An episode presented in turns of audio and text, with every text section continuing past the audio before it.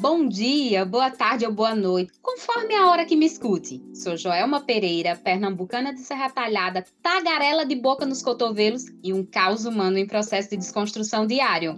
Protagonizo o podcast Faloterapia. Acompanhada ou não, trarei toda terça-feira reflexões das trivialidades corriqueiras e bate-papos baseados nas vivências nesse mundo de perrengues Aceita uma passagem para essa loucura? Vem, eu já vou te cativar.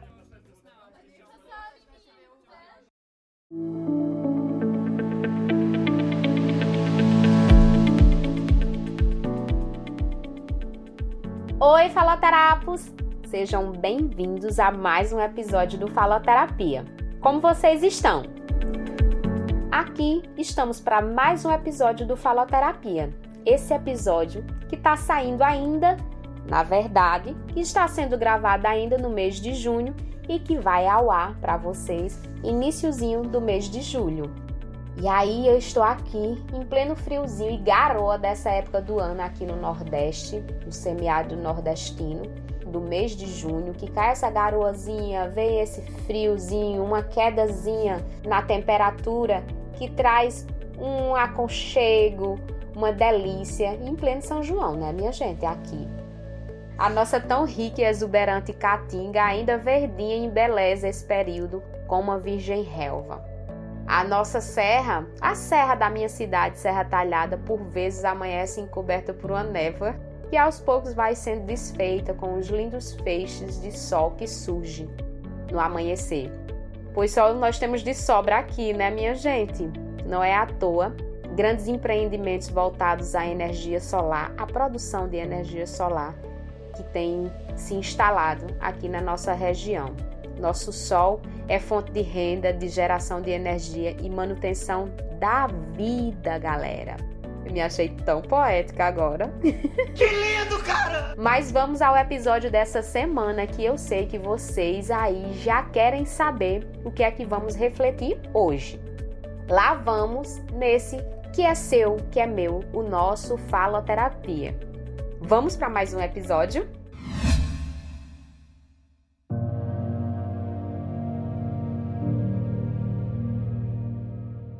Perder nunca é fácil. Há quem diga que lida com as perdas de forma natural. Era o que era para ser e não sofre por isso. Mas será mesmo que há como perder sem sentir uma dor sequer, sem pensar ou dizer o tão famoso e se? E se eu tivesse feito diferente? E se eu não tivesse feito isso ou aquilo? E se eu tivesse aproveitado mais? Já pararam para pensar nisso? Me lembra até a música Epitáfio, gravada pelos Titãs. Devia ter amado mais, ter chorado mais, ter visto o sol nascer. Devia ter arriscado mais e até errado mais, ter feito o que eu queria fazer. Queria ter aceitado as pessoas como elas são. Cada um sabe a alegria e a dor que traz o coração. Linda essa música, né? Esse é só um trechinho dela. E os ICs, eles não ecoam em nossas mentes após uma perda? Será mesmo? A verdade é que nós, réis mortais e imperfeitos, somos mestres em idealizar uma vida ou um mundo perfeito e ele viria sem o sofrimento, a frustração, o ideal de perfeição projetado e almejado por grande maioria das pessoas. É não sofrer. O fato constatado é que a grande maioria dos seres fogem, omitem ou adiam seu luto, suas perdas, a frustração e até dores. Na revista eletrônica Consciência é abordada a versão biológica da dor por Susana Dias, de 10 de 5 de 2007. A matéria começa com a pergunta: Para que serve a dor? As respostas podem ser muitas, assim como são inúmeras as sensações e percepções dolorosas. Para encher a paciência, tirar o sono, quebrar a rotina, produzir uma desordem na vida. Para punir, disciplinar, purificar e até entender a dor do outro. Também para conhecer os nossos próprios limites, superar desafios e saber onde começa o prazer. E ainda, para lembrar que estamos vivos ou que é preciso parar, descansar e ir ao médico. ouvir o grito silencioso dessa desagradável sensação. Incrível, né? O relatado nessa matéria. E continua. Para a maioria dos médicos, biólogos e enfermeiros, entretanto, a dor é um sinal de alerta para um perigo iminente. Para a maioria dos médicos, biólogos e enfermeiros, entretanto, a dor é um sinal de alerta para um perigo iminente. A principal função da dor seria a proteção do organismo, mostrar os limites que não podem ser transgredidos. O exemplo mais clássico citado é o da mão que encosta na chapa quente e rapidamente é retirada devido à eficácia da via sensorial específica para a dor, a via nociceptiva, nócio, que quer dizer nocivo. A dor é sempre associada a fenômenos neurológicos, que são considerados iguais para todos os seres humanos. Já as diferenças nas experiências e descrições dolorosas seriam explicadas por elementos psicológicos, sociais e culturais presentes nas formas como se percebe e se vive a dor. Ou seja, minha gente, não estamos livres de sentir dor, mas cada um à sua maneira. Somos singulares, a gente precisa lembrar disso. Não existe e nem precisa a gente comparar a dor da gente ao do outro. Cada um vive a sua forma, influenciado, como foi dito aí na matéria, por questões psicológicas, sociais, culturais que estão presentes em nossas vidas. E aí, faloterapos, o nosso corpo é uma máquina perfeita, digo a vocês. Essa constatação não se perde no tempo e no espaço.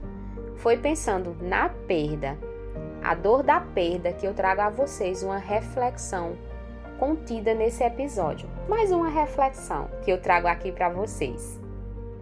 Ao me deparar com a realidade de perda comum, mas muito dolorida, em diálogos com algumas pessoas, me dei conta do quanto precisa ser falado sobre o luto. Essa que é a quebra repentina do vínculo provocado pela morte. Eu imagino que quem está me ouvindo nesse momento possa ter passado por alguma perda, algum luto. E aí, ao falar do luto, nós podemos dizer os lutos, no site Luto Curitiba, na matéria de abril de 2021, que fala do luto vivido pelos entes e familiares dos que tiveram perdas durante a pandemia de Covid-19. Em um determinado trecho, fala o seguinte: Mesmo que o tema esteja em alta em razão da Covid-19, é importante destacar que o luto é um processo natural de resposta ao rompimento de uma relação e cada indivíduo lida com essa situação de forma particular. Enquanto uns demoram mais para compreender essa interrupção inesperada, outros conseguem viver de maneira mais leve com a dor. Conviver, né? De forma mais leve com a dor. É nessa matéria que é classificado os tipos de luto o luto natural, por exemplo, que é a perda de um ente querido que pode provocar a falta temporária de interesse pela vida e pelos afazeres do cotidiano.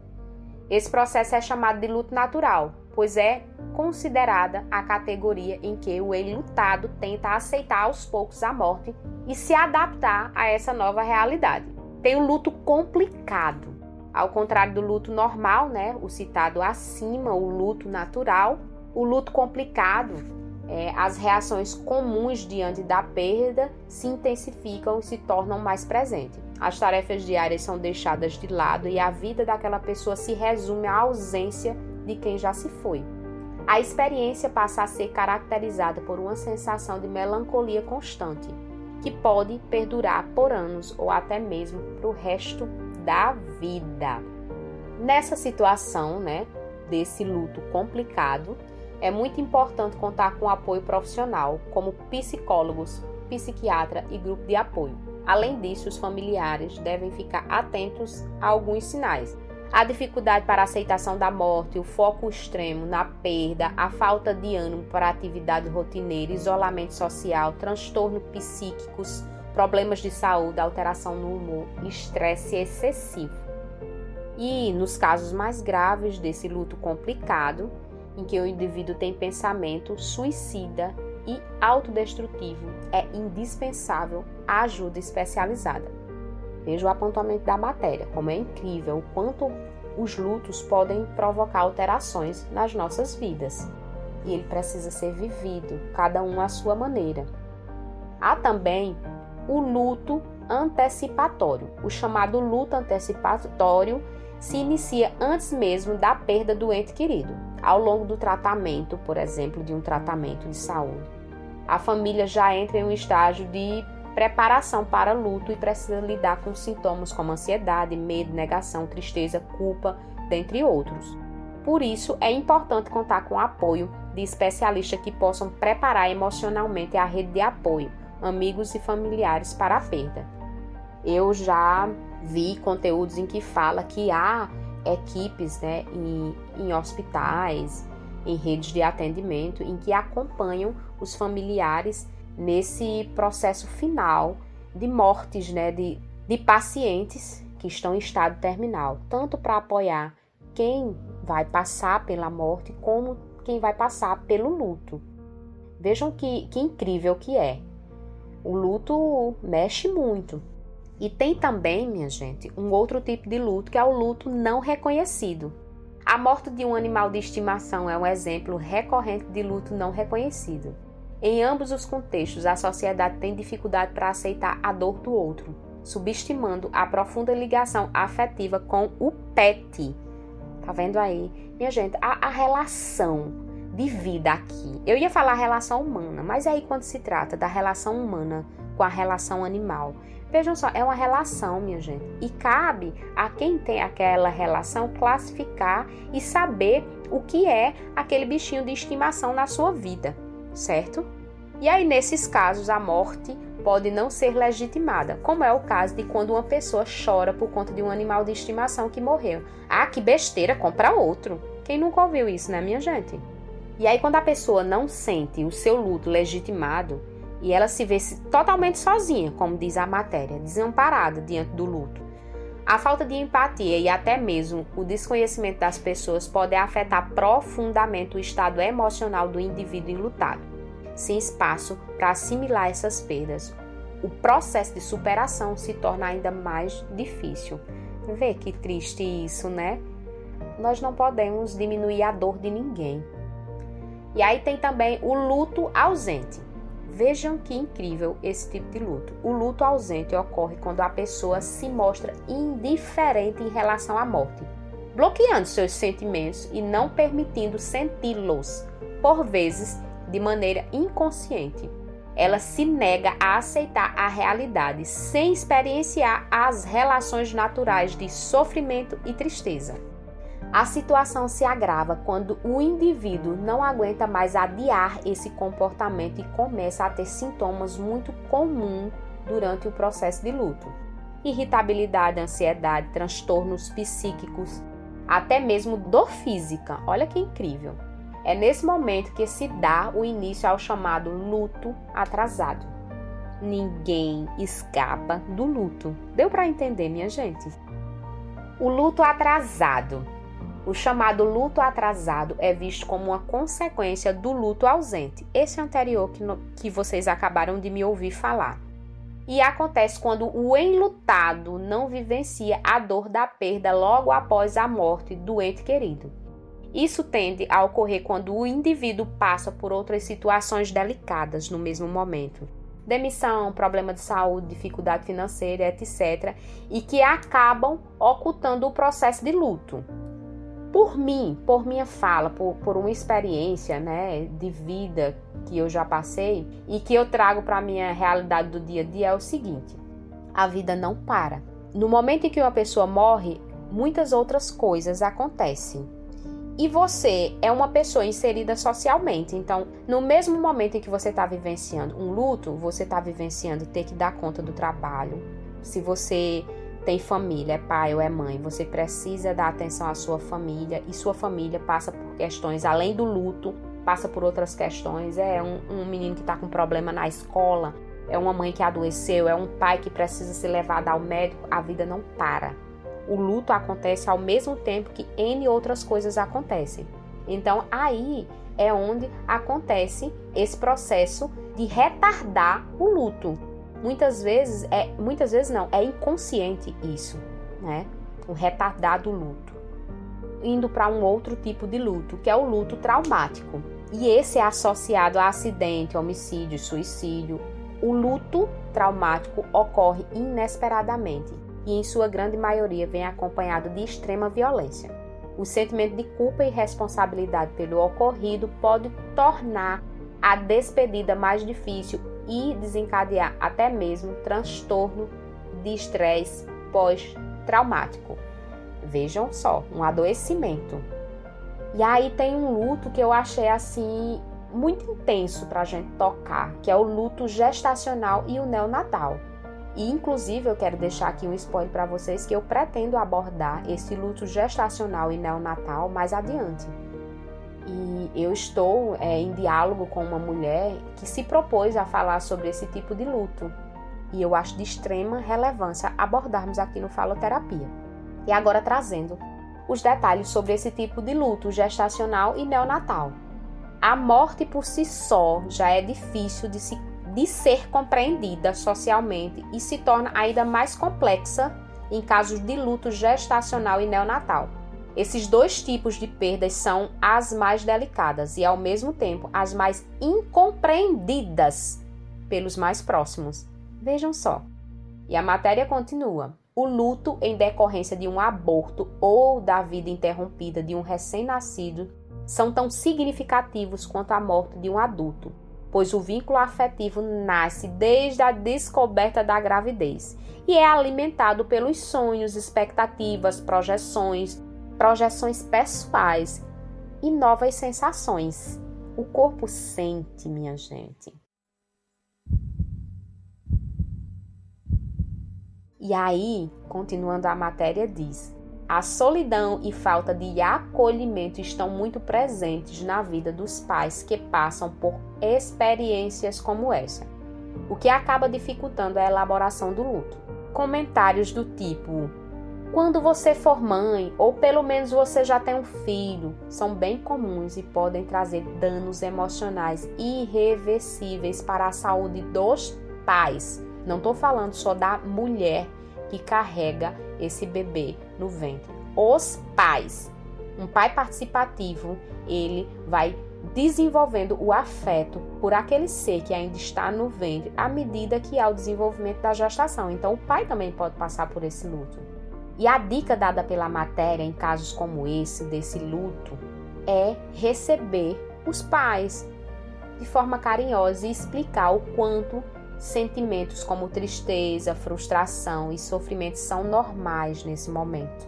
Nós precisamos, ao invés de falar qualquer coisa, antes de perder a oportunidade de ficar calado, pensar muito bem o que vai falar, certo? Eu acho que um abraço e dizer só, eu estou aqui com você para o que você precisar, fala mais do que qualquer outra coisa se você não souber o que falar. E mesmo quando você acha que sabe o que falar porque conhece, porque é muito próxima daquela pessoa, mas não é você que está vivendo aquela dor. Então, abrace e diga: pode chorar, você faz muito mais por aquela pessoa. E aí também tem o luto coletivo.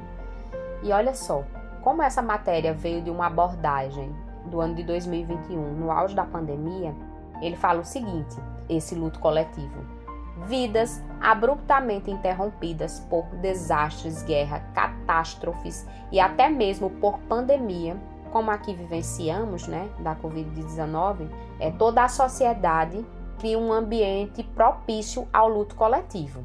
O assunto é sério, né, minha gente? E esses foram os tipos de lutos relatados para vocês. E aí, trazendo aqui para reflexão dessa faladeira aqui, nessa nesse, nesse pouco de vivência né, e o, o, do meu despertar por abordar essa temática, é, a questão é: qualquer perda traz sofrimento, não é verdade?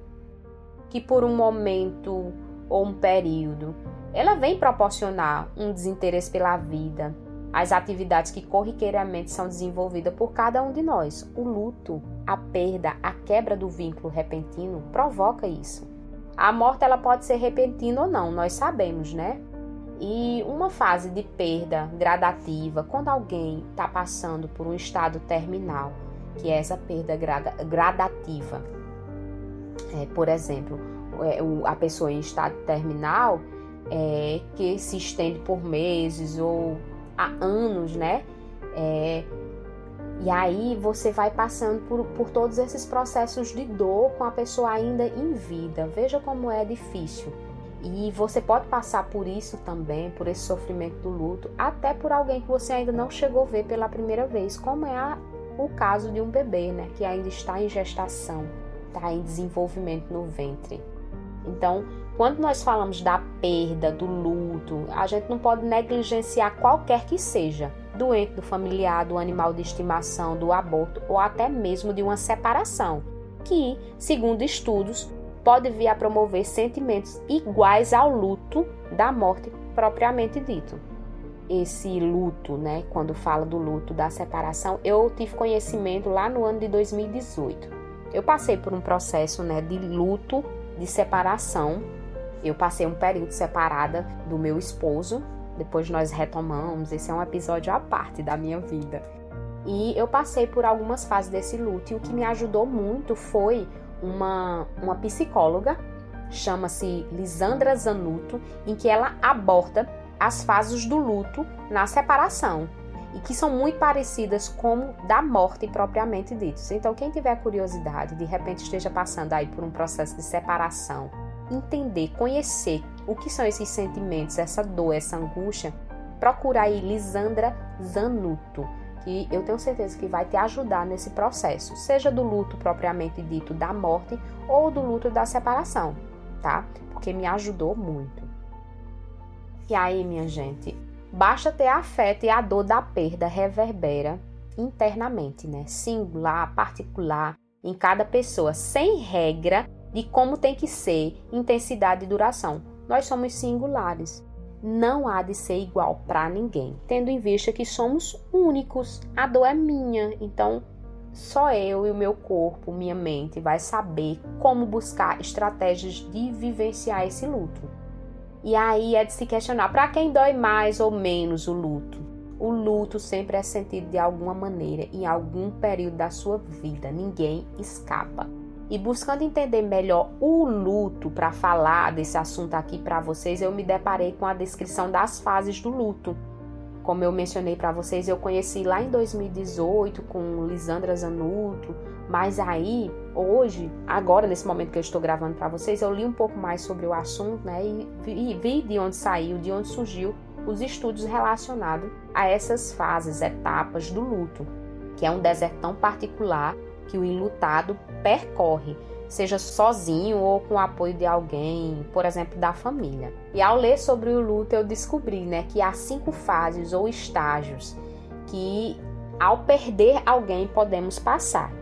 E a matéria que eu li, né, que foi disponibilizada no site do Hospital Infantil Sabará, que fala: Luto, estamos preparados para morrer e para lidar com a morte?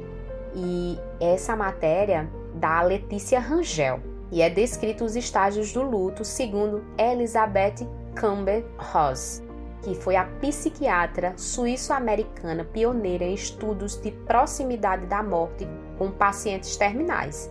Vejam só, há um estudo que embasa isso, minha gente. Daí, a Elizabeth, ela define os estágios do luto, né, da morte, da seguinte forma: o primeiro estágio, a negação e isolamento. É descrito como é, é, em que ele funciona como um para-choque para que o sujeito, a pessoa que passa pelo luto, possa se acostumar com a situação e é preciso aguardar aguardar o tempo da pessoa. O tempo da pessoa não é seu tempo. Cada um passa pelo luto de forma particular. Então não adianta querer acelerar as coisas se a pessoa não está preparada para isso. O segundo estágio é a raiva. Surge quando não é mais possível negar o fato e há um sentimento de revolta. Chega um momento que não dá mais para negar a morte, a ausência daquele ente, e aí começa a revolta, em relação a isso. E essa revolta ela pode vir, é, ah, é, é, a outra pessoa não pensou em mim quando morreu, quando me deixou, como se pudesse controlar isso também, que é a morte. Não, não podemos. E aí o terceiro estágio, que é a barganha. A pessoa, né, que está passando pelo luto, começa a ter a esperança de uma, de uma cura, de uma cura divina, de um prolongamento da vida daquela pessoa que se foi, em troca de méritos que acredita ter ou ações que promete fazer para que aquilo seja revertido. Veja como é a cabeça do ser humano, o sistema de compensação do ser humano. É incrível, né? E aí, o quarto estágio do luto, a pessoa passa pela depressão que é o estágio de sentimento de debilitação e tristeza, acompanhado de solidão e saudade. Isso dói demais, minha gente. Isso é muito ruim. O quinto estágio é a aceitação. É aquela calmaria, mas ela não vem assim rápido do dia para a noite não. A pessoa, né, enlutada, que já conseguiu vencer os outros estágios anteriores, chega agora ao momento em que a saudade se torna mais sossegada, se sente mais em paz e começa a ter condições de se organizar na vida, de levar a sua rotina mais normal, se é que se, se tem, né, uma retomada assim da vida depois de uma perda como era antes. Na verdade, a gente segue, né? Dá prosseguimento ao nosso ciclo de vida, só que ficou ali aquela cicatriz.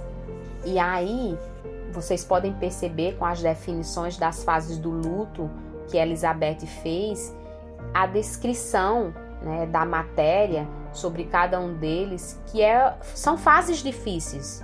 São fases difíceis demais. E não adianta dizer que não sente. A verdade é que nós, você que está aí me ouvindo, pode estar em uma dessas fases nesse processo e a mais, a mais intrigante assim de todas que eu observo é a negação, que é um mecanismo mental de, de adiar, minha gente, de adiar, de acessar a dor que é necessária para passar o luto até chegar à superação da perda, que é a aceitação, que foi o último estágio que eu falei para vocês aí.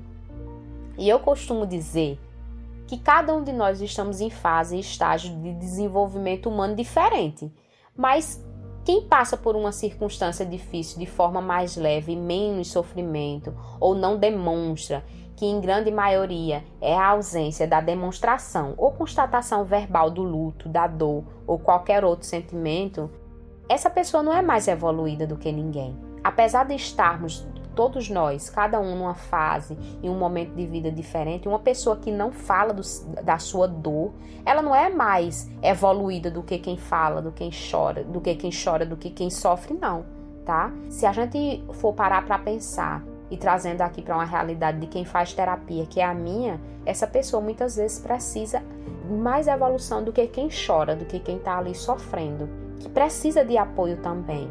A pessoa que, de certa forma, encobre a sua dor, o seu luto, ela precisa de apoio. Assim como a pessoa que também chora, que esperneia, que grita, que fala, que verbaliza tudo o que está sentindo naquele momento. Aos que choram, definham no luto, arrasta-se por dias, meses ou anos no luto. Esse também precisa de apoio profissional, assim como que eu falei anteriormente.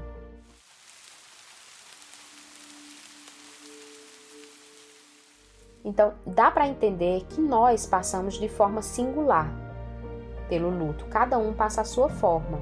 Aos que falam, aos que não falam, aos que demonstram através da irritabilidade, a, a impaciência, o estresse. Mas é preciso estar muito atento a esses sinais do luto, sabe? Eu acho incrível, eu fico assim, fascinada com a capacidade nossa do nosso corpo de dar os sinais, só que nós estamos tão ocupados, como eu falei anteriormente. O luto acontece, a perda acontece, mas muitas outras coisas acontecem. E essas muitas outras coisas pode tirar o foco do luto, sabe?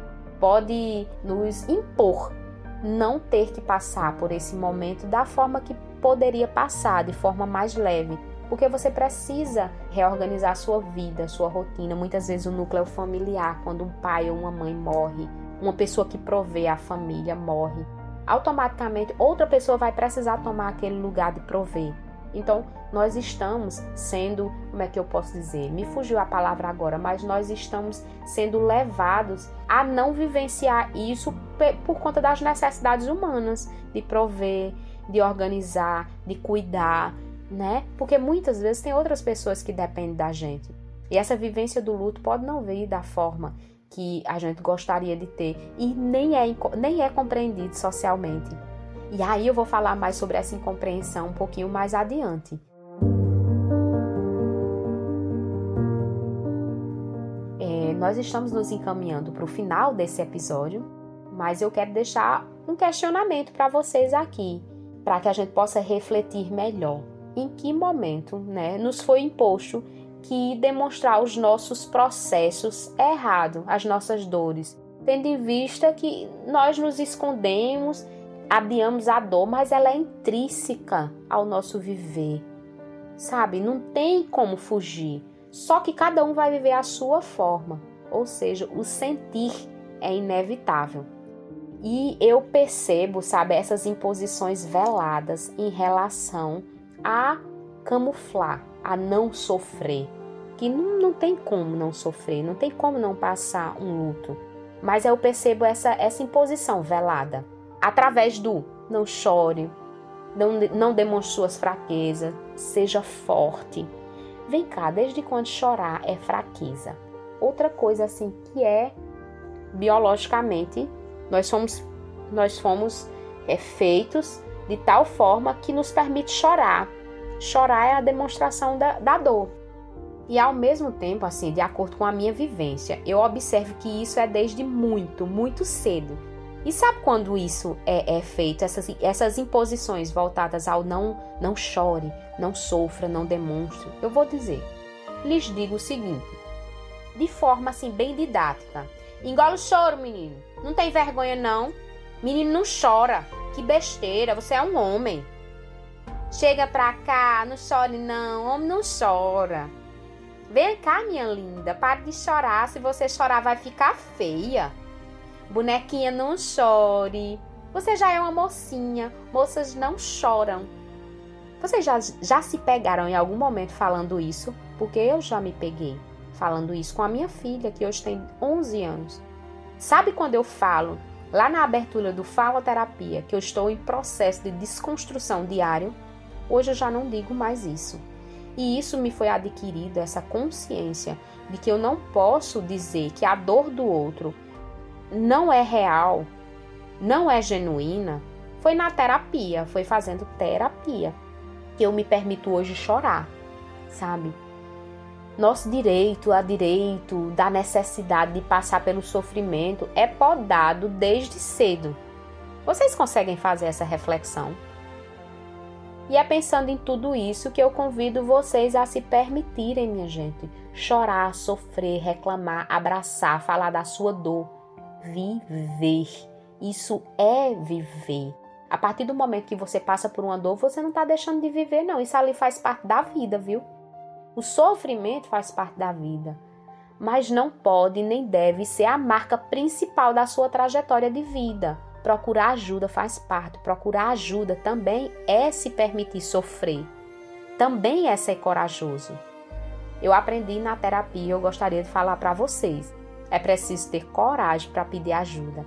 É preciso ser forte para chorar. É preciso ser de atitude para buscar terapia e mexer a caixa preta dos sentimentos. A dor é o sentimento mais certeiro de se encontrar nessa caixa preta, sabe? A cura a, cura dos sentimentos só depende de você. E eu digo a você, não é camuflando, não é adiando que você vai se curar da sua dor. Pode ter certeza, tá? E aí voltando um pouquinho mais em relação à matéria que eu mencionei logo lá no início sobre o luto, né? No site Luto Curitiba é elencado, né? conselhos de como lidar com o luto. E eu achei assim de extrema importância para nós não sermos inconvenientes, sabe? Principalmente para nós que muitas vezes vai fazer uma visita E aí eu já digo aqui para vocês, eu sou uma pessoa assim que tem muita dificuldade de fazer visitas. Eu saio muito pouco de casa, eu visito muito pouco as pessoas. E quando eu sei que alguém está doente, quando está em estado terminal, está com, com numa fase difícil de doença, eu tenho dificuldade, sabe? Porque eu não quero sair de casa para passar para aquela pessoa fragilidade no sentido, olha, olha me pegando aqui, né? Encobrindo os meus sentimentos. Eu não quero chegar para fazer uma visita àquela pessoa que já tá numa fase difícil e chorar, sabe?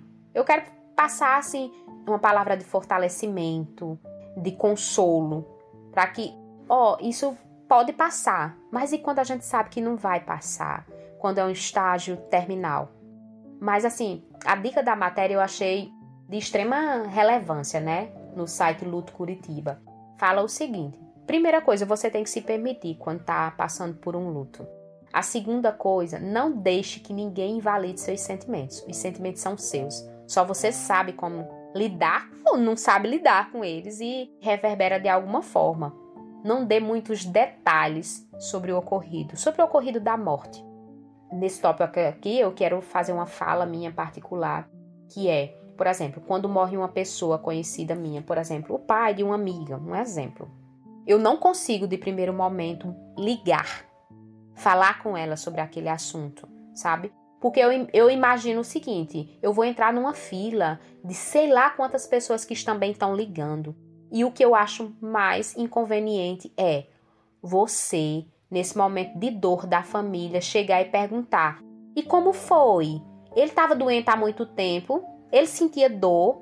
Vocês já pararam para perceber, principalmente aqui na nossa região, que nós ainda velamos os corpos, né? Passamos 24 horas em velórios, que pasmem, mas não é em todo lugar que isso acontece, mas aqui no nosso interior, principalmente aqui, a minha realidade no interior aqui, no sertão pernambucano, em Serra Talhada, nós temos casas de homenagens póstumas onde a gente vai velar o corpo daquele ente por 24 horas quando não é na própria casa. Quer ver como é um velório? Minha gente, é um local de reencontro de pessoas, velório. Principalmente se for uma pessoa muito conhecida.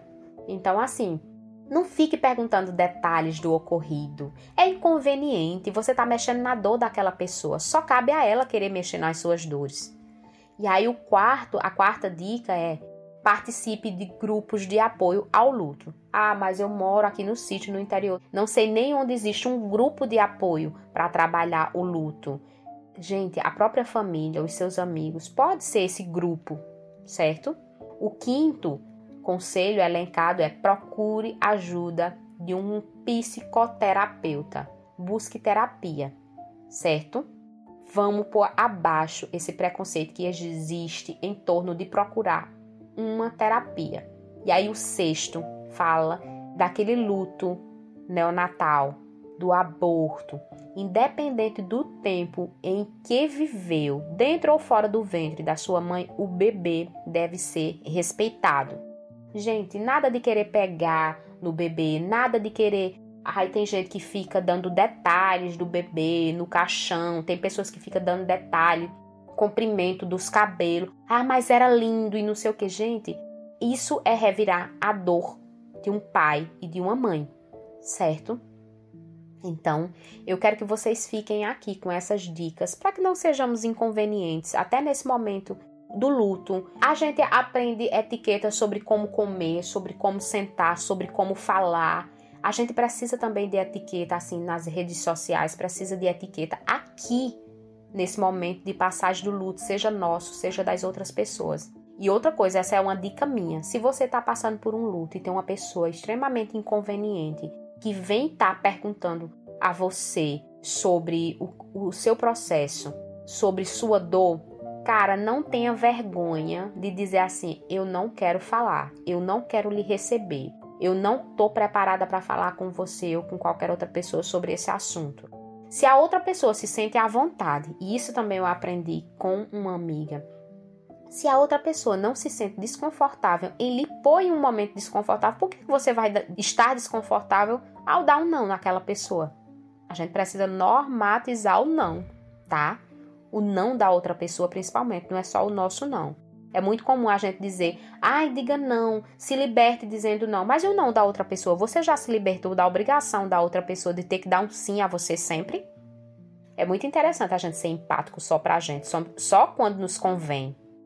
Então, deixo aqui essa reflexão para vocês. Eu fico por aqui nesse episódio. Gratidão pelo apoio através dos ouvidos de cada um de vocês. Um grande beijo, abraço. Fiquem bem, fiquem em paz, fiquem com Deus. Grande beijo. Ei, ouvintes desse podcast, a nossa interação não precisa parar por aqui.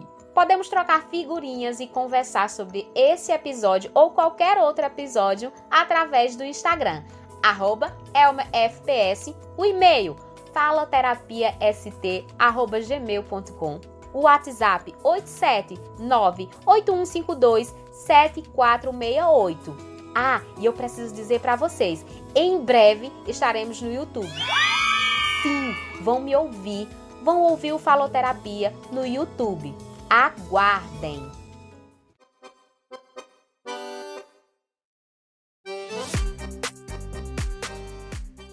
Ei, e esperam só um pouquinho mais. Você quer ser um apoiador do Faloterapia? Fala comigo, eu vou te apresentar as muitas possibilidades de crescer com esse podcast que cativa mais ouvintes dia após dia. Vem crescer comigo!